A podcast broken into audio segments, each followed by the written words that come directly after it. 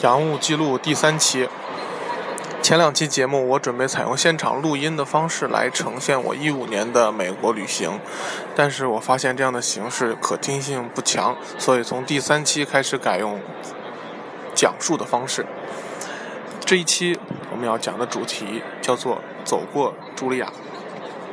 很多人对纽约都表示出了深深的又爱又恨，就像全国人民评论北京的时候所表现出来的纠结，几乎是一模一样的。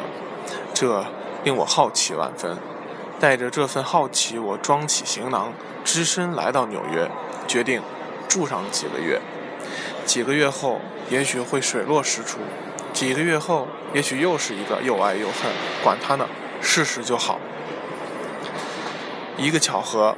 我的住所旁边就是早已如雷贯耳的茱莉亚音乐学院，它毗邻世界著名的大都会歌剧院——纽约市歌剧院、纽约交响乐团。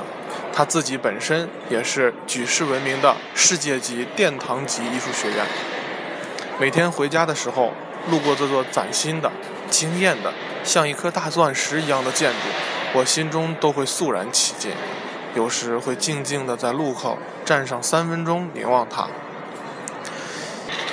凝望它的时候，我心中感慨：建设这座世界级的音乐学院的资金，来自一个纺织品富商的慷慨解囊。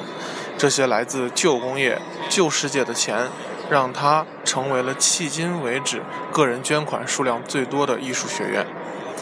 从一个西半球的地方演员，变成了全球明星。心里想着这些，敬畏着身边走过的这些来自世界各地的音乐少年。谁知道几年后谁会成为下一个肖邦或莫扎特呢？